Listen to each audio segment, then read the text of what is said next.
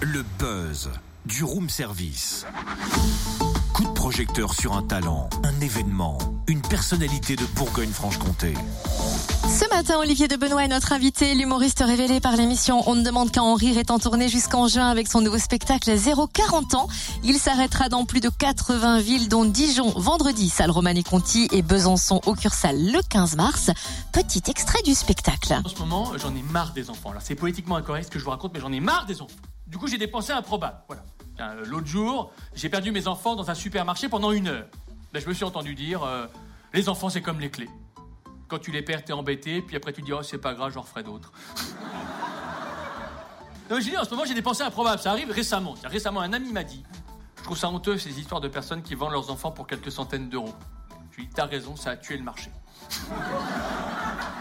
Olivier de Benoît est au téléphone avec nous pour nous parler de ce nouveau One Man Show. Bonjour Olivier. Bonjour, merci de cette invitation radiophonique. Alors ce One Man Show qu'on a hâte de découvrir a l'air plus personnel. C'est la différence essentielle avec vos autres spectacles jusqu'ici Plus personnel dans le sens où alors effectivement il traite moins euh, frontalement des rapports hommes-femmes comme j'ai pu le faire sur les deux spectacles précédents. Mais quand je donc je me suis dit tiens j'avais un crédit, j'avais jamais parlé de moi dans un one man show, comme le font souvent les humoristes où le premier one man show est un genre de CV. Et en fait donc 0-40 comme j'ai 40 ans, je me dis tiens c'est ma vie de 0 à 40 ans et c'est juste un prétexte pour aller un peu partout. Et euh, voilà et, de, et je, je dissèque ma vie de 0 15 15 30 30 40 comme des scores de tennis en trois étapes. Mais voilà ça reste un prétexte ma vie en tant que telle n'a aucun intérêt c'est juste un prétexte pour faire rire. Et, euh, et ça marche. Et donc c'est vrai, vous le dites, hein, cette petite nouveauté de ne plus vous en prendre aux femmes. Vous auriez intégré, paraît-il, le cercle des misogynes anonymes? Exactement. J'ai intégré ça de misogyne anonyme pour me soigner. Et il trouve que voilà. Et donc je raconte ma quête de guérison, les menaces de ma femme. Et, euh, et c'est vrai que ça, ça c'est très drôle parce que voilà, c'est et du coup d'ailleurs pour pour pour m'excuser, comme je suis guéri, j'ai même créé le musée de la femme et que je présente sur scène, qui est un musée qui n'existe nulle part ailleurs au monde. Donc voilà, c'est une c'est une nouveauté. J'ai créé le musée de la femme. Et après. euh, à partir du moment où je suis guéri, ben, je peux travailler euh, et je peux parler d'autre chose. Et c'est là où, effectivement, comme un alcoolique rechute, eh bien, un misogyne peut rechuter. Et quand je rechute sur scène, eh bien, euh, pour me punir, je m'engage à donner de l'argent aux femmes qui sont ce soir-là dans la salle. Et c'est vrai que depuis le début du spectacle, il y a plusieurs femmes millionnaires. Est-ce que jusqu'ici, on sait que c'est de l'humour, mais est-ce que vous avez déjà eu des réclamations de femmes, type les chiennes de garde ou des mouvements comme ça Non. particuliers Non. Je, non, non, heureusement d'ailleurs, parce que si vous voulez, à ce moment-là, il faudrait qu'ils s'attaquent à Fedo, à Guitry. Je je me compare pas à eux. Hein.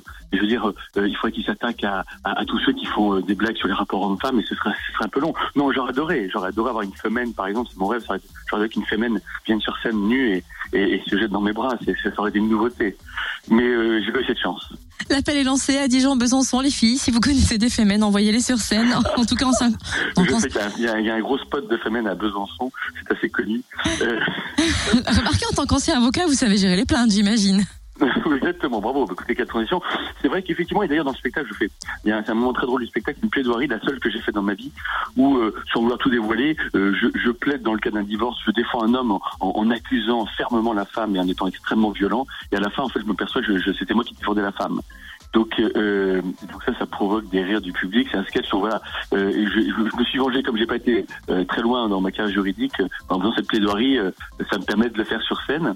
Et, euh, et puis voilà, puis après, y a, ce qui est super dans ce spectacle, c'est qu'il y, a- une multiplicité de formes d'humour. Et c'est pour ça que ça marche autant. Je, j'en parle avec autant de, de plaisir parce que je, je, je suis tous les jours en tournée, donc euh, j'attends hier soir sur scène. Et je découvre qu'en fait, euh, le spectacle cartonne parce que il y a des images quand même, il y a des sons, euh, il y a euh, des, il y a des, des un sketch participatif puisque je fais un, casting de public. J'explique entre deux, deux, deux, deux, histoires que euh, Woody Allen est en France et fait un casting de public actuellement. Et donc je, je propose au public de faire ce casting et donc les filme pour voir si éventuellement on, on, on pourrait pas participer au film.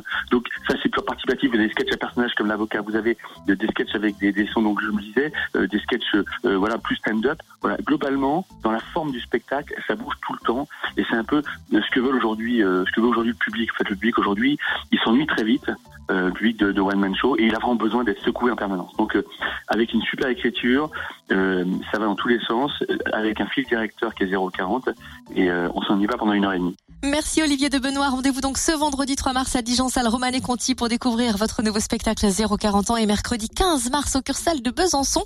Vous pouvez suivre son actu sur le www.olivierdebenoît.com.